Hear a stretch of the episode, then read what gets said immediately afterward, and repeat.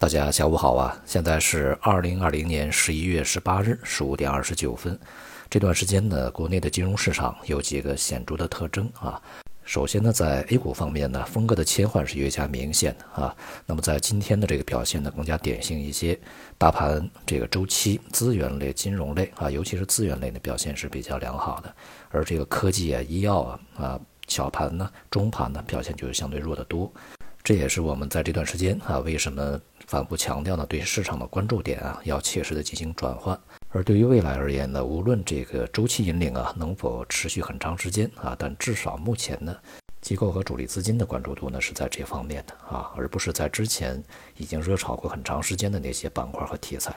而第二个特征呢是，当前股市板块与这个商品的相关资产啊之间的关联度呢是越来越强的。它主要呢体现为一个价格和利润之间的关系。由于大宗商品市场啊，无论是从最基础的能源还是原材料，那么以及初级制成品啊，在未来呢还会沿着滞胀的这个逻辑啊，继续的保持比较坚挺一段时间。所以说对股市的影响呢也还会继续持续一段时间。那么也就是说呢，我们在股市与商品啊这两个市场之间的交易啊，应该循这个共同的逻辑去进行。第三个特点呢，就是信用风险在持续发酵啊。那么今天呢，大公国际也是调降了像华晨它的评级从三 A 降到三 C 啊。这个时间呢也只有不到两个月啊，一个多月的时间，所以我们的评级机构啊还是摆脱不了一个马后炮的啊这样的一个局面。其实全世界这个评级机构也都差不多。不过呢，零八年次贷危机以后啊，这个国际上一些评级机构呢也都有一些改善啊，前瞻性的评级的调整呢还是能够看得到的。那么也希望国内这些评级机构呢也切实能够做到一个前瞻性啊调研呢评价。而与此同时，像东西光电啊，这个再次违约，去年是它的中票就是违约的啊，今年是再次违约。对于某些上市公司啊，啊连续的违约，现在呢经营很困难啊，并且股价非常低迷，在未来呢也不排除会落到这个摘牌退市啊这样的一个地步里面去。随着年底越来越近啊，同时呢市场信心受到非常大的影响，不排除在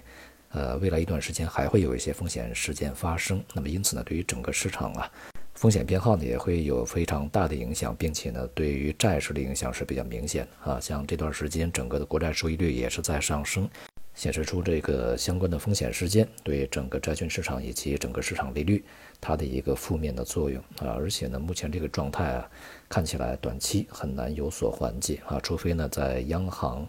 呃近段时间呢采取一些公开市场啊操作呢来去安抚市场，可能才会带来一个平稳的状态。第四个市场特征啊，是美元呢再度走转，而且呢，人民币在这个过程中是快速上升的啊，升值的。这也符合我们在之前啊，对于美元呢，在美国大选前后会有一些反复啊，反弹以后呢，我们要逢高去抛售它，而人民币呢，不排除会加速的上行，并且在过程中啊，会贯穿着很多投机性的交易出来啊，以推升人民币的这个汇率呢，产生超预期的一些波动。那么现在呢，这个从中长期看啊，人民币的升势呢，还是相当凌厉的。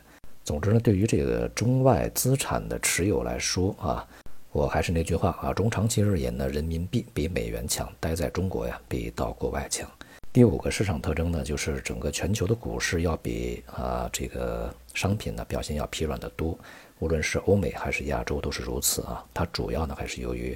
疫情反扑所导致。由于疫苗的广泛接种，恐怕要等到明年的三四月份啊，四五月份才能够去进行。所以呢，在这段时间呢，对于经济而言，它还是一个比较大的压力。而且呢，很多的这个刺激和救助措施呢将到期啊，有些像美国这边啊扯皮呢扯的还比较厉害，而欧洲啊这个救助基金到现在还是难产的啊。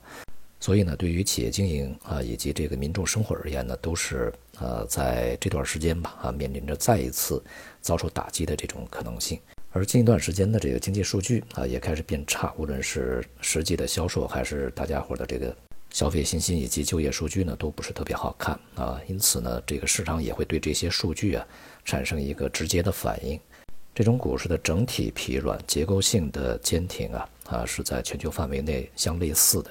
所以，我们在这段时间呢，恐怕还是要挖掘一些比较细微的结构性的机会啊，才可以呢顺应当前整个经济以及市场环境的一个变化。总的来说啊，无论是股市还是商品呢，近段时间机会都是有的。关键点在于啊，在不同阶段对于不同的这个板块啊、行业、资产的灵活选择。好，今天就说到这里，谢谢大家。